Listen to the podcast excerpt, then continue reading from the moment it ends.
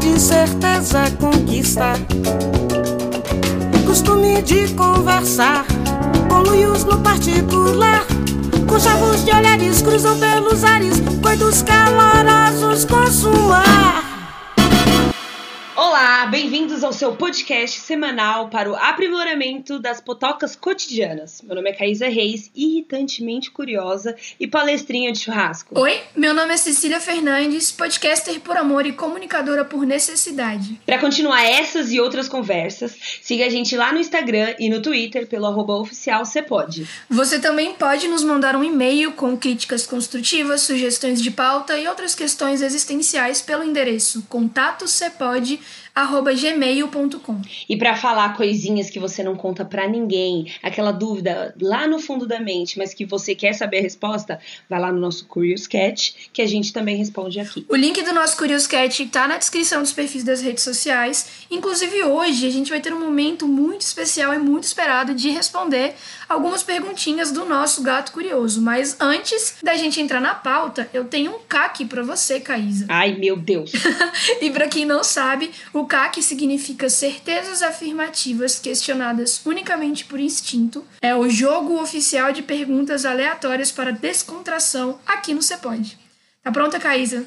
Prontíssima. Então, beleza. Já que o assunto de hoje é nada mais, nada menos do que o nosso podcast, eu quero saber quais são os convidados que você gostaria de trazer para o podcast. Tipo, você pode ter duas respostas: uma mais utópica, tipo, distante, e uma mais real e próxima da realidade. Meu Deus, é tipo aquela pergunta: se você pudesse jantar com três pessoas, qualquer pessoa no mundo, quem você escolheria? Tipo isso, né? É, mas tem que ser com uma pessoa viva, porque esse podcast não apoia nenhum formato de depravação de corpos mortos. Ok. sendo utópica, utópica. Ai, meu Deus, não sei. Quem que eu vou pensar agora? Ai, meu Deus, que pressão! o ruim do CAC é que você tem que pensar na hora, sabe? Ou o bom do CAC é isso, né? Ficar ao critério. Hum, eu acho que, utopicamente falando, eu acho que eu traria a Michelle Obama pra tomar um cafezinho comigo. Conversar sobre a vida, sabe? Não sei. Ela parece ser uma pessoa legal pra tomar um cafezinho à tarde. A gente é muito conectada porque a minha resposta utópica é exatamente ela. Ah! A nossa musa inspiradora, exatamente. e se fosse uma pessoa, tipo, mais próxima da nossa realidade, assim, né? Assim, né? Nossa realidade, que eu, eu, eu acho que uma pessoa que pode responder e-mails, eu acho que eu traria algum diretor de filmes nacionais. Chique. Se é alguém, né? Quem sabe responde um e-mail aí pra gente e a gente conversa. eu tô muito apaixonada no trabalho da Nath Finanças e eu traria ela aqui no podcast para falar com a gente sobre dinheiro, boletos e dívidas no cartão de crédito. Não que isso seja minha realidade, mas fica aí a ideia de chamar a Nath Finanças para este podcast.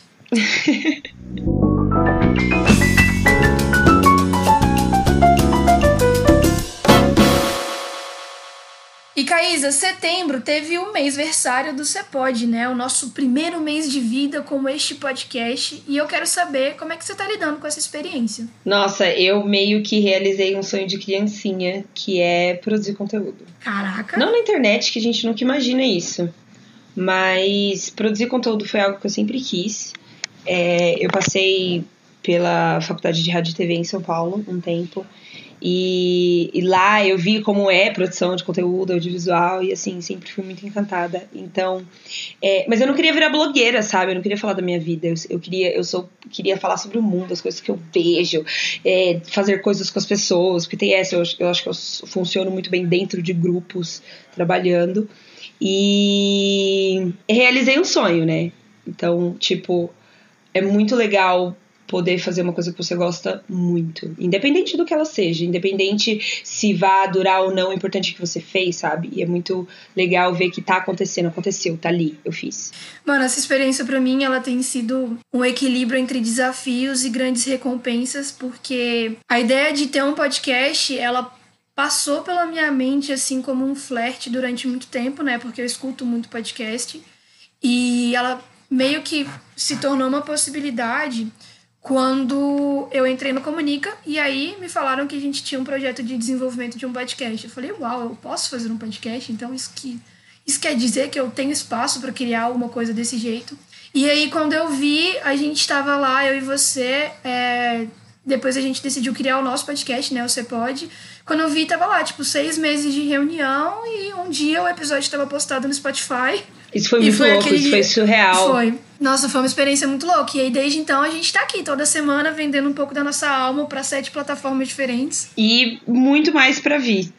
E esse que é o legal, sabe? Exatamente. Tipo, é não, não, não parar essa semana, essa semana não, ontem, eu vi um vídeo do Hank Green, no qual ele surta no vídeo meio, é, que, tipo, ele meio que tá respondendo uma pergunta de por que que, por que que você faz as coisas que você faz, né? Tipo, no vídeo, né? Ele que é uma, um youtuber. E, e aí ele fala que quando você quer muito uma coisa, você vai lá e faz. É, às vezes rola de no meio dessa coisa ficar complicado e você ficar irritada e você fala, putz, nossa, será mesmo que eu queria isso? Mas o lance é continuar fazendo, independente da chatice, independente é, do que a gente tá passando. Porque se a gente não fizer, a, a gente sempre vai ficar com aquela ânsia dentro da gente. Então o importante é fazer, tá ligado? E eu nunca ia saber o que, que ia rolar se, não, se a gente estivesse aqui. Então. É, Nossa, é, é exatamente. Muito é muito essa questão de, tipo assim, que você colocou do sonho, né, de infância, eu acho que a gente compartilhou um pouco isso nas nossas primeiras reuniões, porque produzir conteúdo é meio que um ímpeto inato da gente, né? Tipo, colocar coisas no mundo e produzir conteúdo e compartilhar ideias, pensamentos e opiniões. Foi o que juntou a gente e é um dos grandes motores do Cepod, né? Porque é realmente essa questão de, tipo assim, existir sozinho nas minhas bolhas não basta, eu quero expandir isso com conversas, narrativas e todas as outras coisas que a gente trouxe para cá, né? A famosa necessidade do extrovertido. para poder perceber o mundo, a gente tem que estar tá pra é fora, né, velho? A gente tem que estar tá externo, falar, interagir. E é isso, nossa, é tão delícia às vezes ser extrovertida. E falando nisso, a gente teve uns feedbacks incríveis, né? Tipo, dos nossos amigos, e cada dia que passa, você pode alcançar os corações de mais pessoas, assim, pela internet, pelo mundo afora. E eu quero mostrar para você um áudio da minha amiga Letícia, que é assumidamente a fã número um do Você Pode, se eu puder dizer assim, né? Ela se apresenta assim, eu acho lindo. Se liga nesse áudio. Produção, bota aí pra tocar pra nós. Olá, Cecília, olá, Caísa. Velho, que louco tá aqui, sabe? Eu tô me sentindo tipo a Kamala Khan, ou sei lá, o Peter Parker, sabe? Interagindo com os Vingadores. É, é tipo isso. É, aproveitando a referência pop, é só, sei lá, essa é a minha forma de dizer que é, desde que eu comecei a acompanhar o Cepod, é, meu nível de inspiração e, tipo, paixão pela comunicação aumentou bastante, né? E, tipo, obviamente, eu tenho um pezinho já nessa área, né? Porque eu curso jornalismo. Mas eu acho que é exatamente a acessibilidade que vocês trazem para a teoria que é, muitas vezes pode ser uma barreira ao invés de, sabe, acabar sendo uma ponte. É, eu acho que é, a, a forma como vocês utilizam isso e transformam de forma acolhedora é, me fez pensar em como, sei lá, eu sou privilegiada por poder estudar isso, sabe? E, enfim, o que dizer do Você Pode? Você Pode é basicamente conceito, coesão e aclamação, sabe? É, além de toda essa democratização das teorias comunicacionais, vocês realmente abraçam é, o que eu acho que é comunicação, que é tipo a capacidade de veicular sentidos. E quando eu digo veicular sentidos, é exatamente essa questão de, sabe, transmitir essa ideia de entusiasmo e, sabe, amor pelo que está fazendo e fazer as pessoas sentirem isso. E apesar das barreiras da tradução que a Kaisa vive citando, sabe? É, eu consigo me sentir muito bem com o que vocês fazem. E, enfim, é, obrigada por criarem esse ambiente acolhedor. E, enfim, para mim o Você Pode já é muito mais que um podcast, sabe? Ai, que linda! Nossa! Ai, é, é, muito isso. É fazer algo por amor não tem igual. Não tem, acho que, é, comparação. Porque até as partes que são difíceis se tornam aguentáveis É, a, a Letícia é muito uma fofa. Um beijo, Letícia, você é incrível.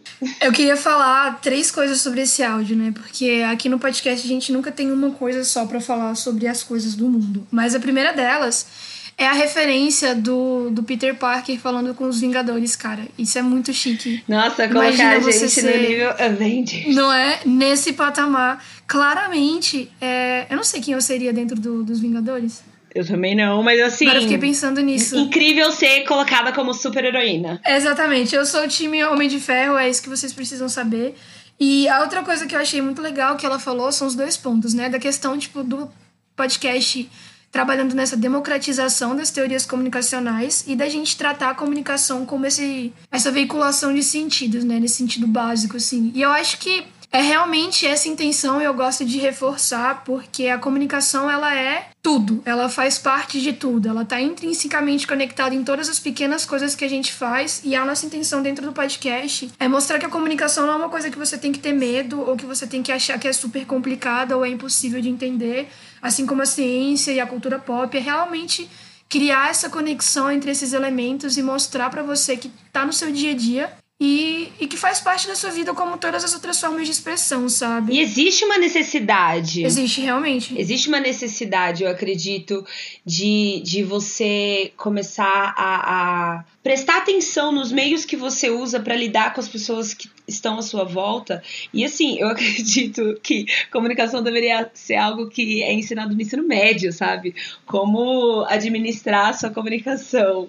Mas, infelizmente, não temos essa realidade e é para isso que a gente está aqui. A gente está aqui exatamente para poder ser a sua matéria de ensino médio atrasado, esqueci a palavra, acho que é supletivo, o seu supletivo Amei. educacional sobre comunicação, entendeu? Tudo. É isso aí. E isso que você falou ter esse apoio de gente próxima da gente que escuta e tenta entender um pouquinho do que a gente trabalha, do que a gente estuda, é muito importante.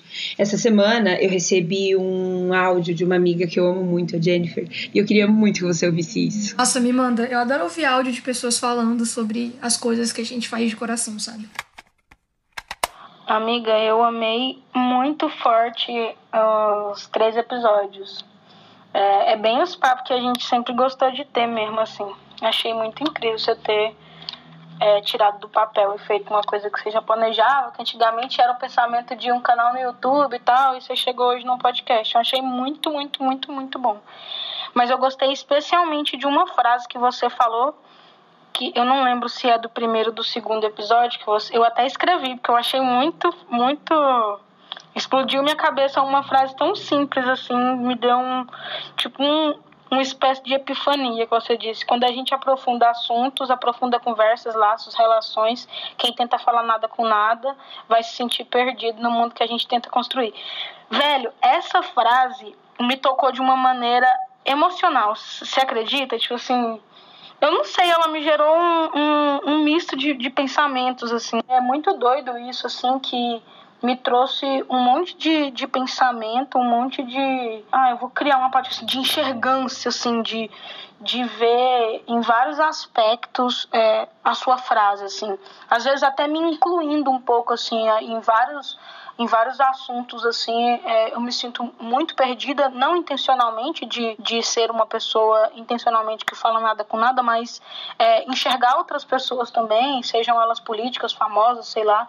E, e eu acho que o, o bom disso tudo é de enxergar que fazer isso, de, de aprofundar nisso, é, tornam pessoas perdidas, não no, no mau sentido ou também no mau sentido, é que talvez gere uma obrigatoriedade ah, sei lá, né? É muito difícil a gente usar as palavras, que talvez não seja nem isso que eu quero dizer, mas assim, gera uma obrigatoriedade de quem quer tratar tais assuntos que também se aprofunde neles, né? É, não para que essa pessoa se. Não sei se foi no sentido que você falou, mas como eu raciocinei, assim. Às vezes, isso me colocando, por exemplo, em certos assuntos, me sentir tão perdida que me gera uma espécie de obrigatoriedade, estou fazendo aspas com a mão, é, de me aprofundar nele para poder falar, porque talvez seja um assunto que antigamente eu gostava de falar, que não tinha tanta profundidade, com o decorrer do, do debate desse assunto, ele foi gerando uma profundidade maior e que eu fui ficando para trás, e aí eu me senti na obrigação de me aprofundar nele para continuar debatendo o que eu gosto, sabe? Nossa, essa frase me gerou assim, um monte de pensamento, um monte de, de raciocínio muito doido, velho. Gostei muito. Nossa, a Jennifer, ela arrasa demais, porque ela, eu adorei esse adjetivo. Enxergância. Eu achei que ela a, a, abarcou, assim, bastante coisa. Porque é real o que ela fala. Cara, tá tudo bem a gente conversar várias vezes de um assunto para aprimorar, para deixar afiada, sabe, o nosso senso crítico em relação àquilo. Ninguém tá pronto, ninguém aprendeu uma coisa e puf, acabou. É, é existem conversas para polir a nossa percepção das coisas. A, a comunicação tá para isso. Eu achei incrível, velho. Tipo assim, Primeiro porque ela fala com muito carinho e reconhecimento dos assuntos que a gente discutiu nos três primeiros episódios, né, do podcast. E essa questão que ela coloca, tipo, dessa necessidade de se aprofundar nos assuntos que ela gosta de discutir para continuar conversando sobre eles, é muito isso de que às vezes iniciar as conversas é um esforço individual, ainda que a conversa seja um processo coletivo. E que, tipo assim, a gente tem que estar tá ligado no que a gente está querendo falar, a gente tem que estar. Tá é, antenado nas atualizações dos assuntos que a gente gosta de debater, porque todo dia isso está mudando, né? E ser mais. Então, quando a gente ser responsável pelo que a gente fala. Falar, jogar discurso por aí, falar em voz alta, as pessoas estão ouvindo, não deveria ser barato, não deveria ser raso. A gente tem que se responsabilizar pelo que a gente fala, pela nossa opinião, não é só, ai não, eu só falei, só foi uma piada, só não é só ligado? Exatamente, eu acho que, tipo assim, quando a gente sai do espaço da conversa como um processo de troca sem valor e começa a entender a conversa como um instrumento da comunicação, como isso que a Letícia falou no áudio dela, né, de transmitir sentidos, a gente começa a dar mais valor e se preocupar. Capacidade de veicular sentido. Exatamente. É isso, né? Então, tipo assim, quando a gente começa a entender que o nosso, o nosso diálogo, a nossa conversa é sobre essa questão, a gente vê o valor nas coisas que a gente fala e talvez assim a gente comece a conscientizar mais sobre as palavras que a gente usa, né? Que foi até uma das intenções que a gente teve com esses episódios sobre discurso, bater nessa tecla, falar, cara, você tem que pensar sobre o que você fala, não é só falar da boca para fora, né? Exatamente, exatamente. E aí, o que eu quero saber de você, Caís, é quais são os desafios que você está tendo nesse, nessa jornada incrível de criação de um podcast? Com certeza e sem sombra de dúvidas, o fato de ter que estar presente online, não só com o projeto do podcast, mas como Caísa, né? Então, sendo uma pessoa que tem um trabalho regular, é, tô terminando a faculdade, sou professora, ter tudo isso e ainda estar presente nas redes sociais com um sorriso lindo na cara é algo que, que para mim tá Uh, é difícil, é. é. bem difícil. Não que eu seja tímida nem algo do tipo, mas que nem eu te disse, no começo, quando eu quis produzir conteúdo, entrei nessa é, nessa paixão absurda que eu tenho pelo audiovisual, eu nunca quis falar só sobre mim, sabe? Eu acho. Eu me completo sabendo que eu faço parte de alguma coisa. E aí, falar só sobre mim. A partir do momento que você tem que personificar aquela coisa e ser o rosto daquela coisa que. É, nossa, isso é tão difícil, isso é muito difícil. Tem um livro que eu li, putz, eu não lembro o nome agora. Ah, é aqueles livros interativos, né? Tipo, uma página por dia, acho que é uma página por dia. Ele, ele tem uma página que ele fala isso. É, a gente tem que, tem que sempre se lembrar que a gente é uma peça. A gente faz parte de um quebra-cabeça enorme, sabe? Nossa, deu uma devagada aqui. Não, mas está de boa. Esse, essa é a intenção do episódio. A gente não tem roteiro, mas a gente tem divagação para dar e vender nesse podcast. E agora eu vou falar sobre o meu desafio. Posso? Vai. Então, o meu desafio, eu tava pensando enquanto você respondia, é, além dessa questão, tipo, da exposição, né? De ser a Cecília do Cepode nas minhas redes sociais, quando eu já sou a Cecília do projeto de fotografia, a Cecília que apresenta o, o programa da Brepais toda sexta-feira, e a Cecília, eu, pessoa, fora das redes sociais, a questão que tem sido um desafio para mim chama-se cronograma. Para você que é nosso ouvinte, aqui no podcast a gente tem um método de organização que eu chamo carinhosamente de método de organização da Caísa. Socorro. Tipo Maricondo, só que é Caísa Reis. e tem todo um sistema de organização que antes eu não tinha tanta preocupação com o cronograma, horário, data e todas essas questões, porque os meus projetos eles eram de outro ritmo assim. E aí com a Caísa eu aprendi, por exemplo, que tem como você colocar etiquetas no Trello. E a partir disso a minha vida mudou. E eu tenho um desafio muito grande de agir dentro de cronograma, porque. Primeiro, porque eu tenho ideia fora de hora e eu quero executar elas no ritmo que eu penso. E segundo, porque do mesmo jeito que a Caesa tem uma rotina dela, eu tenho a minha rotina. Então a gente equilibrar isso e conseguir, tipo, executar tudo dentro da hora é, eu acho que o elemento principal, né, Caísa, da nossa execução do projeto chama-se WhatsApp, porque a gente conversa por WhatsApp o dia inteiro, cara. Sim. Eu tava comentando com você esses dias que eu falo mais no WhatsApp com você do que com o meu namorado e com os meus pais. E deixou de ser preocupante e passou a ser natural, porque assim, dentro do podcast, né, a gente tem essa, esse espaço seguro para mandar áudios de nove minutos é, mandar áudio, tipo, 4 horas da manhã, porque é o horário que a Caísa tá acordando para trabalhar. Ou mandar um áudio, tipo, totalmente away e a pessoa só ouvir daqui a uma semana. É isso, entendeu? A gente vai construindo realmente o ritmo do pensamento. Agora que o tempo não significa mais nada no coronavírus, no tempo do coronavírus, é, eu acho incrível isso também. E isso me ensinou muita coisa. Sim, é, quando você tem uma vontade, né, uma ideia dentro da sua cabeça, você coloca em prática como podcast, isso ensina assim. Eu acho que não existe professor melhor do que as adversidades. Nossa. E do que a prática das coisas que a gente estuda tanto, né? Porque é, é quando vem um, resolver um problema eu acho que é onde você exercita a sua criatividade. É verdade. E produzir conteúdo, que é uma coisa que eu sempre gostei, não é automaticamente uma coisa que eu vou fazer fácil e inabalavelmente bem. Não. Ups, realidade, volta, não é isso que aconteceu. Cara, eu acho que você colocou para jogo todo o seu conhecimento sobre gerenciamento de crise, porque por trás de todas essas postagens segunda-feira, pontualmente, assim, não pontualmente, mas toda segunda-feira, essas atualizações de redes sociais tem muita treta acontecendo nos bastidores. Quem vê pensa que eu sou uma pessoa muito organizada. Mas Mas eu. Estragou a minha venda do método Caísa.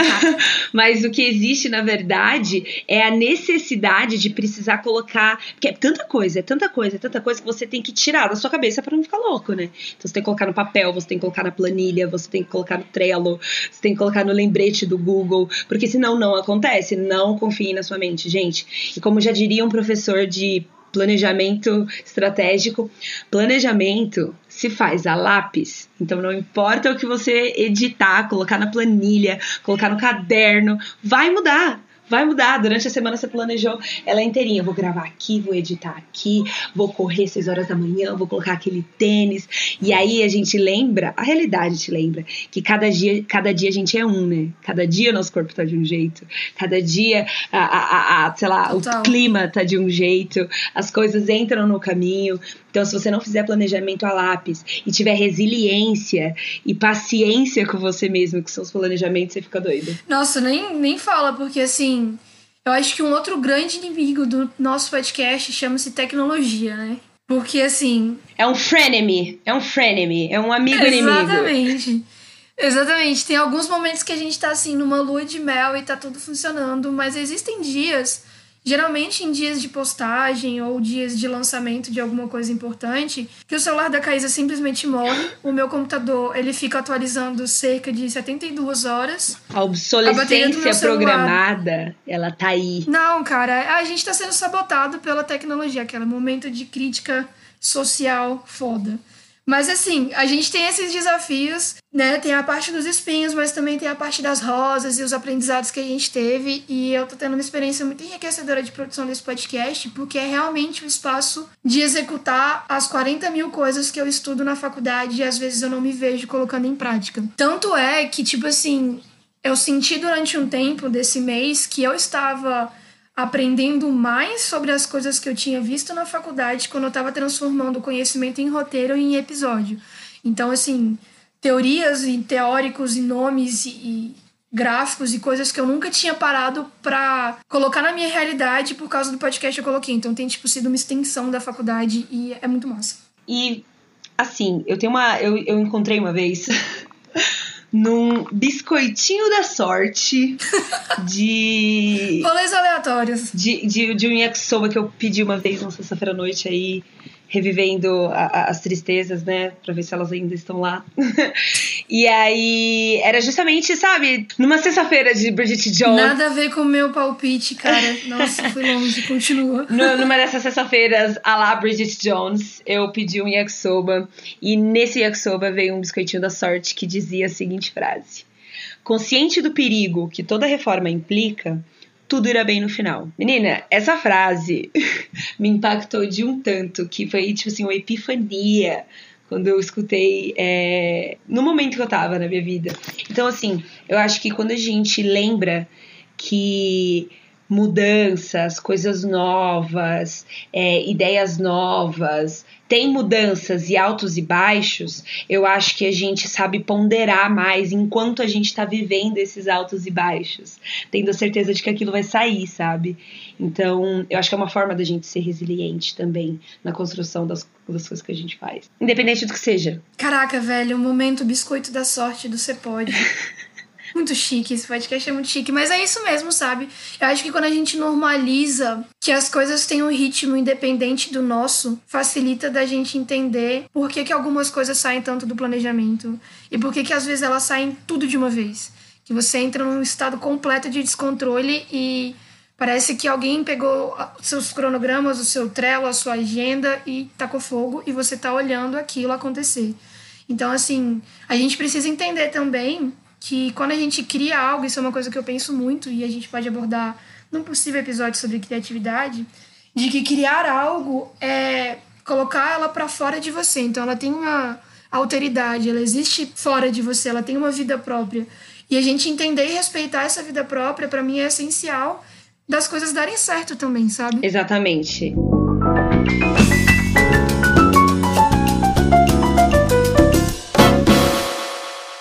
E agora, para ouvir o chamado do povo, a aclamação geral, a gente vai abrir aqui as perguntinhas que as pessoas mandaram para a gente para descobrir como lidar com o planeta Terra enquanto você quer ser você mesmo. E a primeira pergunta aqui: quais cinco personagens ficcionais você gostaria no seu time para defender o mal? Defender o mal, não. Se defender do mal. É. Derrotar o mal. Ai, cara, que difícil. Deixa eu pensar. Vai pensando aí no seu. Vamos colocar aqui. Os parâmetros aqui são nossos, então qualquer personagem ficcional. Mr. Darcy. ele ia derrotar. Ele ia derrotar com aquele olhar sarcástico dele. Não, ele é super rico. Ele super pagaria coisas. Sim, ele ia jogar estátua de mármore nos inimigos. Tipo isso, né? A gente teve que pausar para poder pensar e investir nessa lista. Nesse meio tempo, a gente descobriu que a Caís é uma subcelebridade no Filmol. Nossa, eu tenho muitas pessoas que me adicionam. E o Filmol é tão flop, né? Toda vez que eu entro, as pessoas me adicionam no Filmol. Então, assim, se você é meu amigo no Filmol, me manda um oi. Manda melhor, manda uma perguntinha no Curious Cat, você pode. Nossa, cara, a propaganda aqui, ela tá pesadíssima. E vamos lá. É, a minha lista de cinco personagens fictícios que me ajudariam a derrotar o mal seria o Dr. Manhattan, porque eu preciso de ter alguém overpower na minha equipe. O Léo Valdez, de Percy Jackson, porque é o meu personagem favorito da minha saga do coração. A Sam B, que é de Sense8, Ah, porque ela é a mulher mais foda de artes marciais que você precisa ter em sua companhia. O Ambrose Spellman, de Sabrina. Primeiro, porque ele é o amor da minha vida. É o personagem que eu tenho muito carinho. Segundo, porque ele é muito inteligente e estrategista. E o último, e é uma homenagem pro meu irmão, que me fez assistir esse anime e eu enrolei absurdo para depois ficar obcecada. É o Nishinoya, de Haikyuu, que é um anime de vôlei. E ele é incrível porque é um personagem que é muito extrovertido. É um anime de vôlei. Amiga, eu preciso começar a doutrinar você no universo de animes de esporte. Tudo que eu sei hoje sobre esporte é por causa de anime. E eu não tô brincando, teve uma época que eu decidi aprender sobre basquete, e aí eu assisti todos os animes de basquete que tinham, e agora eu sei tudo, entendeu? Essa é a minha vida. Que específico. Não é só um anime, é um anime de, De vôlei, e esportes. tem toda uma história, e é um esporte muito específico. Não tem ninguém jogando basquete, é só vôlei. Meu Deus! Agora, eu para minha equipe super especial para salvar o mundo. Bom, primeiro a menina do Deadpool, com certeza, que tem muita sorte, seria minha best friend no mundo. Não por causa disso, mas porque ela deve ser incrível. Segundo, é um personagem fictício, mas não é. Eu colocaria Bianca Del Rio, de RuPaul's Drag Race, temporada 6. Porque assim, eu não conheço, tá difícil de lembrar profissional mais competente e arrasadora no shade como Bianca Del Rio. Então, ela super seria. Incrível. Entraria na. na... Aquela do, da peruca das flores. Não. Que cai as não. flores. É, eu só conheço ela. Essa é a Sasha Velour maravilhosa também. Fiquei na dúvida. Bianca, Sasha, não sei. De, terceiro, eu escolheria o Legion, que é nada mais, nada menos do que o filho do professor Xavier, e também é das séries mais subestimadas do Netflix, porque assim, é incrível, que série perfeita, e as pessoas simplesmente não conhecem. Então, assim, e ele é um puta super-herói, porque ele é filho de Xavier, ele tem assim, né, uma leve loucurazinha, uma leve esquizofrenia ali, mas ele é incrível, ele é super poderoso e ele é tão roubado quanto o seu Dr. Manhattan, então acho que eles bateriam ele de frente. O meu outra pessoa para me ajudar seria o Lunga do Bacurau. Nossa, cara, boa. Porque Caraca. assim, ele é fiel, Pulou de entendeu? volta pro Brasil e fincou o pé aqui, hein? Ele é fiel. Eu traria ele ali, ó, para ser o meu best friend também. E para uma sagacidade maior aí, eu traria o número 5 do Umbrella Academy, porque, assim, ele é incrível. Muito bom. A sua equipe é incrível, cara. E agora eu vou puxar para a segunda pergunta. Por que, com o passar do tempo, a gente se sente tão menos motivado com a vida? Uh, Toca um Simple Plan aí, um. músicas emo. Não esqueci todas as músicas emo agora. My Chemical Romance, vai. When I was a young boy, my father took me into the city to see a marching band. É, eu acho que é muito do que a gente falou hoje, né? da- De ter resiliência e, e eu acho que um pouco de. Bom, vou trazer um. Um pouquinho da minha bagagem curiosidades Wikipédia. O Sêneca, filósofo da Grécia Antiga. Do nada, que- cara. Eu adoro suas referências. Eu nunca espero elas chegando. A minha adolescência se resume em madrugadas no Wikipédia. É isso. O Sêneca diz- dizia que uma vida é, não vale a pena ser vivida se ela não for analisada. Então, sempre, eu acho que esses momentos de descontentamento, de tristeza, de putz, nossa, minha vida tá uma bosta, tô desmotivado, são necessários para você começar a reavaliar aonde que você precisa mudar. Porque se tá incomodando, é que bom, você precisa sair daquilo. Então, às vezes, esse incômodo é bom. Ele é um motivador, assim, para você começar. Ups, tem algo errado. O que tá errado? Peraí, vou me observar. E daí eu acho que um pouquinho de autoconhecimento também é bem legal. Eu acho incrível porque você trouxe essa citação e automaticamente me veio uma frase do Ferreira Goulart que ele diz que a arte existe porque a vida não basta. E quando ele coloca essa questão tipo de algo existir porque a vida não basta, a gente entra nesse aspecto de ser um, um processo meio que natural da nossa motivação e caindo com o tempo. E eu acho que as outras coisas da vida existem como um paliativo dessa sensação que faz parte, porque a gente lida com coisas na nossa vida que muitas vezes a gente não está preparado ou não sabe processar. E eu tô falando desde uma situação de pandemia, que é o que a gente está vivendo agora, quanto situações menores, assim, em grau, né, que seria tipo um término de relacionamento. Então eu penso que a gente se sente menos motivado com a vida porque ela vai acontecendo, independente da nossa vontade ou das nossas expectativas, e que uma forma de lidar com isso, além do autoconhecimento, é se agarrar às pequenas belezas que a gente tem disponíveis, né? A arte sendo uma delas. Hum, E a segunda pergunta aqui, maravilhosa, é também anônima. Por que é tão difícil fazer amizade quando se é adulto? Mano, eu acho que a gente cria, a- na medida que a gente vai crescendo, isso é uma coisa que eu aprendi no curso com o Murilo Gun, que ele fala que a gente vai crescendo e vai adicionando barreiras no nosso cérebro. E essas barreiras, elas afetam tanto a questão da criatividade quanto a questão da sociabilidade. Então a gente começa a ter vergonha de certos assuntos e quando a gente é criança, a gente é esse espírito livre, desinibido, que está disposto a perguntar tudo e falar tudo, não se importa com constrangimento.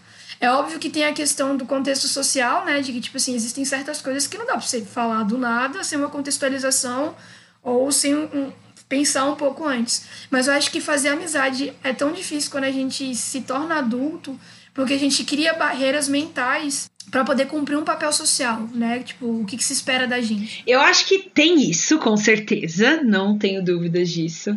Mas falando como proletariado, eu acredito que quando a gente começa a pagar boleto, é, a gente é puxado em muitas direções. Então, se dedicar para essa parte da nossa vida, onde a gente tá com os nossos amigos num meio seguro, num meio confortável, começa a se tornar um pouquinho mais raro, porque tem que pagar boleto, tem que trabalhar, tem que se formar, tem que ter saúde mental, tem que estar tá com o físico maravilhoso, tem que estar tá com a roupa bonita, tem que estar tá com a roupa lavada, casa limpa. É, filhos bem cuidados. Então, tipo. Essa pressão é de... social vai minando também, né? Exatamente, não depende só de você. Então, assim, é difícil? É difícil, mas não é só uma responsabilidade sua, sabe? Eu acho que o seu ambiente, ele contribui bastante para mediar suas relações. Se você tá muito ocupado sempre, fica realmente difícil de você ter um ombrinho amigo ali para chorar. Sabe? Acho que são questões que estão conectadas, porque por vezes a gente cria essas barreiras que eu falei pelo número de lugares puxando a gente de uma vez, como você mostrou, né? E aí, Caís, a gente tem aqui uma. Eu já perdi a conta de qual que é essa pergunta, também anônima. A pessoa perguntou como começou o projeto de vocês. uh, junta a fome com a vontade de comer. e aí você coloca duas pessoas que são apaixonadas por audiovisual trabalhando no mesmo lugar. Exatamente, eu também contaria essa história é, era um dia 3 de março de 2020, porque essa data tá marcada na minha cabeça e na primeira página do meu caderno comprado para este ano. No dia 3 de março de 2020, a Caísa chegou e falou assim: vamos fazer um brainstorming aqui e dar início a essa ideia de um podcast. E aí a gente ficou lá uma meia hora batendo cabeça no caderno, e aí começou, mas realmente partiu desse ímpeto nosso de falar coisas que a gente acredita que não são ditas porque elas partem de um espaço individual. E cá estamos, né? Um mês depois, quase dois, falando Potoca toda segunda-feira no seu agregador de escolha. Uhul. E não vamos embora, hein? Uh, tem uma pergunta maiorzinha aqui. Um, antes de tudo. Ai, que lindo! antes de tudo, eu sou super fã do Você Pode. Mas enfim, eu só queria saber se vocês acham que astrologia se relaciona com comunicação. Se sim, como isso acontece? Será que rolaria um episódio sobre signos? Uhul! Qual que é seu signo e seu ascendente, Caísa? Conta aí. Exposed. Olha, eu tenho que confessar que eu sempre fui muito cética. Eu acho que é, é uma forma que eu lido um pouco até hoje com as coisas. Eu não fui criada com religião alguma. É, aliás, de fato, eu passei por algumas. Então, é, é, é, é, um pouco, assim, difícil me conectar com esse lado. Então, quando eu vim para Goiânia e você entra na faculdade de Humanas e você não sabe o seu signo ou o seu ascendente, é um problema. Você um problema. aprende. Sim, as pessoas te dizem.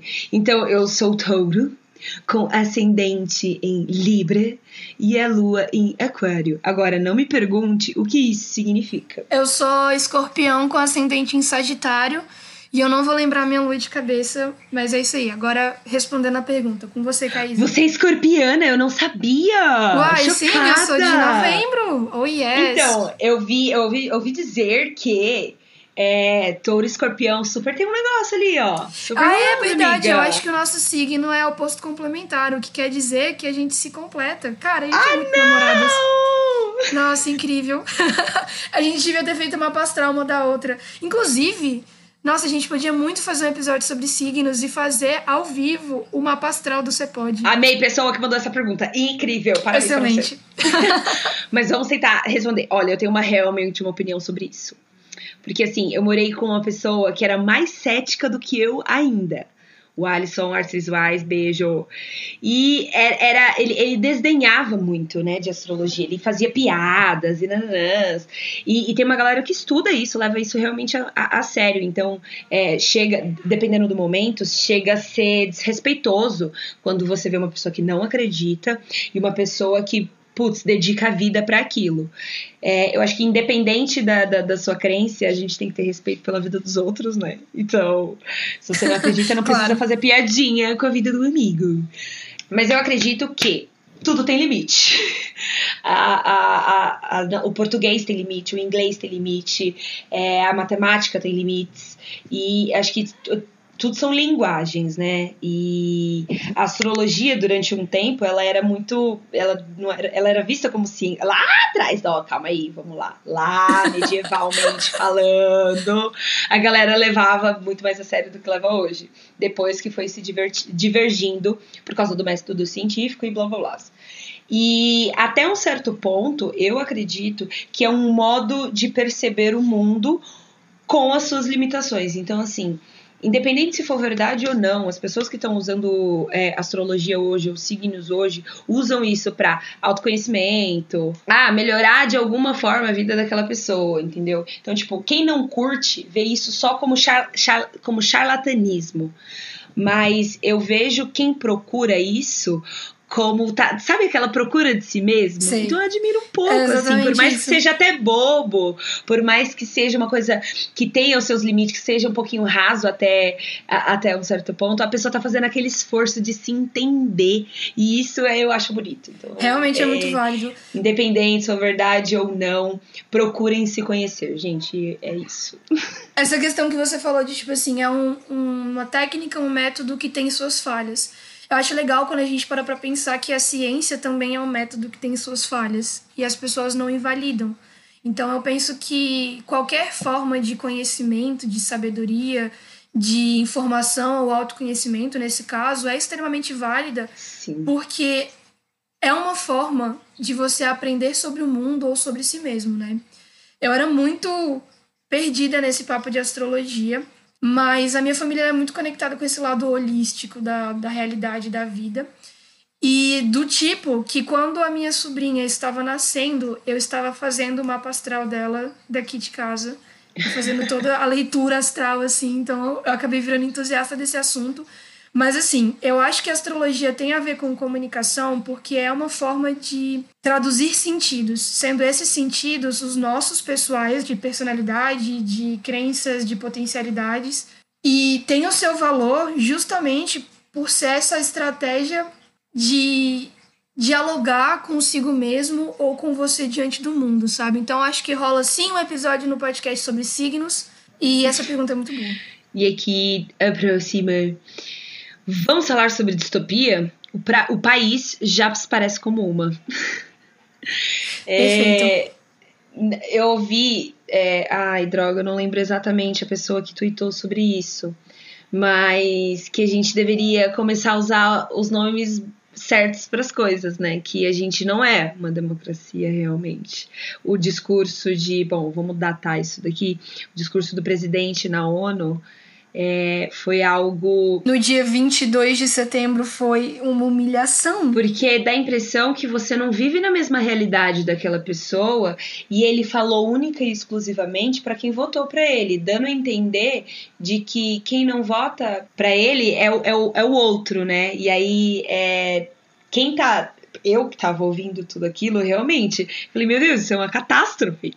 Como que o cara fala que as queimadas na Amazônia é, é culpa de índio, velho? Como assim? É, não, não, tem, não tem cabimento. Tipo assim, é, é realmente é algo que te deixa chocado. Eu entendo, tipo assim, que pra gente responder essa pergunta a gente tem que ir um pouco mais atrás no conceito de distopia, né? Bom, acabei de abrir aqui uma página que fala um pouco sobre essa definição e basicamente é Distopia é o contrário da palavra utopia, então significa um universo que é autoritário, desigual, que tem uma divisão muito bem determinada ou, ou espaços muito restritos, né? Geralmente, assim, na representação é, da cultura pop, é um universo que ele é ditatorial, né? E eu acho interessante quando a pessoa coloca isso é, de que o país se parece com uma distopia, porque a gente está vivendo, na verdade, um cenário quase que global, né, de distopias, de dominações, espaços muito autoritários. E vendo o discurso da ONU, vendo outros pequenos eventos, assim, é, não necessariamente só do nosso presidente, né, mas principalmente porque é o representante do nosso país, de episódios de sair sem máscara e abraçar a galera, apertar a mão da galera no meio de uma pandemia e falar que a economia não pode parar e todas as outras coisas a gente percebe o tanto que é latente e urgente essa necessidade da gente conversar sobre a nossa vida e sobre a nossa Sim, realidade. porque é uma catástrofe. É grave. E, e, e, o jeito que a gente deixa, porque é isso, a gente deixa pessoas malucas falarem, e isso é grave. A gente não pode deixar pessoas malucas. É, Exatamente. É o que você sabe? falou no seu episódio, lá no episódio menos um, sobre essa questão de que as palavras que a gente usa às vezes ficam vazias porque elas são utilizadas da pior forma possível. É isso. Então acho que quando a gente pensa numa distopia, a gente pensa também na comunicação. Como é que a gente está comunicando as nossas ideias, pensamentos e opiniões? Quais são essas ideias, pensamentos e opiniões? Elas estão coerentes? Você está falando uma coisa que tem a ver com a realidade ou você está jogando a culpa? E aqui eu me coloco como uma jornalista em formação falando em cima da imprensa como se você não tivesse responsabilidade ocupando o seu espaço no universo. Não só como presidente, mas também como cidadão, como uma pessoa que vota, como uma pessoa que tem participação política em vários âmbitos e que precisa se posicionar de uma maneira coerente e preocupada com as mensagens que você está passando por aí, na sua, na sua rede social, no seu Facebook, na sua roda de amigos, dentro da sua casa. E citando o nosso musical favorito, o Você Não Controla quem, é quem vive, quem morre, quem conta a sua história. Então, por mais que esse cara hoje acredite que o que ele tá falando é para aspas, gente do bem e para aspas de novo, brasileiros que ele tanto defende, a história não vai deixar barato, cara, não se negocia a história quem sabe o que está acontecendo olha para isso, assiste isso e julga grandemente. Então, assim, é, né, é, o lado da história que ele tá não favorece ele, sabe? E ele pode morrer em negação, mas todo mundo vai saber. É isso. Não importa se você acredite muito que o que você está falando é muito inteligente. Quem está em volta não é burro. Exatamente. Eu acho que quando a gente parte desse pressuposto de que a sua história ela é contada por outra pessoa, ainda que você faça ela todos os dias, a gente começa a prestar mais atenção em qual que é a narrativa que você está construindo para o mundo. O que que você Sim, tá... como que você quer que as pessoas lembrem de Exatamente. você. Exatamente. E é uma questão que tem muito em Hamilton, é sobre a questão do legado, né? Uhum. O que, que uhum. você está fazendo hoje vai deixar o que para trás para as pessoas que vão tomar seu nome no futuro, seus filhos, seus netos, ou o seu esposo, sua esposa, entendeu? Então assim, a gente precisa conversar sobre o que acontece ao nosso redor para a gente não cair em espaços de reproduzir narrativas péssimas, como a que a gente está vivendo hoje em dia no nosso cenário político e social. Nossa, às vezes eu acho que a gente incorpora um espírito aqui, ó, de comunicadoras sociais. E aí a gente sai da área da potoca e começa a falar sério, entendeu? É isso. E essa conversa está incrível, tá maravilhosa. Eu amei as perguntas, a gente quer mais e a gente vai pesquisar mais. Então não deixem de participar, de mandar perguntinhas sobre a sociedade, sobre o universo e tudo mais lá no Curious Cat. Se você quiser mandar perguntas, sugestões de pautas, opiniões, críticas existenciais, você pode também entrar em contato com a gente pelo e-mail, que é contatocepod@gmail.com, ou você pode nos encontrar na rede social mais próxima de você, o Instagram ou o Twitter, no caso, como arroba oficialcepod. Mas antes da gente ir, a gente precisa deixar aquela indicação semanal de conexão com cultura pop e comunicação.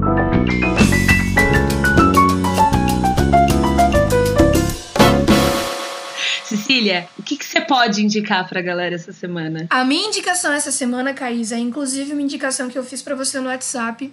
E é o queridíssimo do Instagram no momento, que é o documentário Dilema das Redes Sociais, da Netflix, em que eles convidaram vários antigos executivos de empresas como o Pinterest, o YouTube, o Facebook, funcionários da primeira equipe do Instagram para poder falar sobre a manipulação emocional e social que existe por trás das redes sociais. E é um documentário riquíssimo de expansão mental que vai te fazer repensar a sua forma de consumo. E uma das minhas coisas favoritas sobre esse documentário é que muitos dos problemas que eles apresentam e a solução que eles trazem para essas questões é uma das coisas que a gente reforça aqui no podcast, que é a questão de conversar com as pessoas sobre o que está acontecendo por trás do seu celular e o que está acontecendo ao seu redor como consequência das suas escolhas de consumo. E aí, Caís, o que, que você pode me indicar? Bom, essa semana eu assisti uma série tão delicinha. Infelizmente, ela foi cancelada, tem uma temporada só. Mas a parte legal é que ela é um remake de um filme.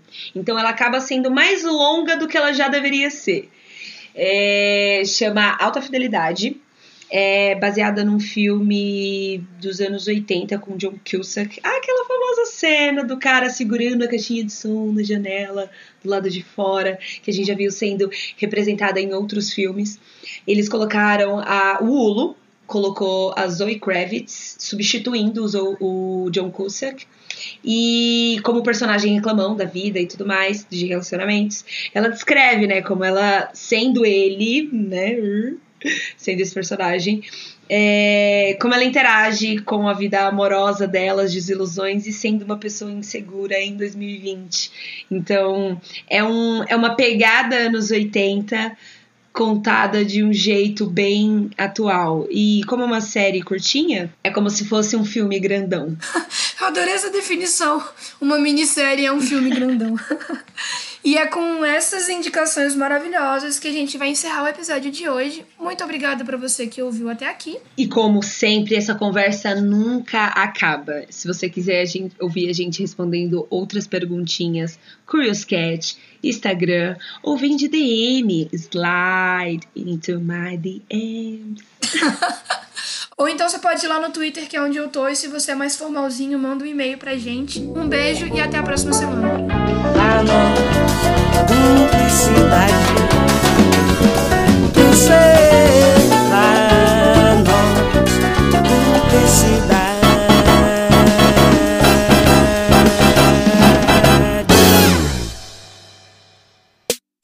Este podcast é produzido e editado pela Elis Studios.